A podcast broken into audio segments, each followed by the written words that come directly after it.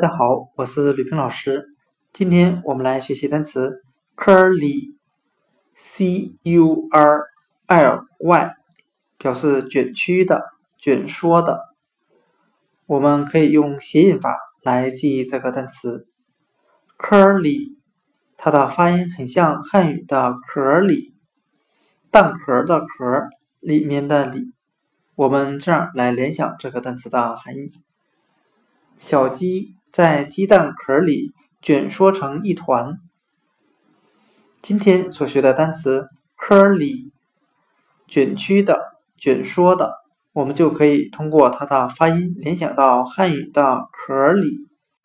小鸡在鸡蛋壳里卷曲着自己的身体，curly，卷曲的、卷缩的。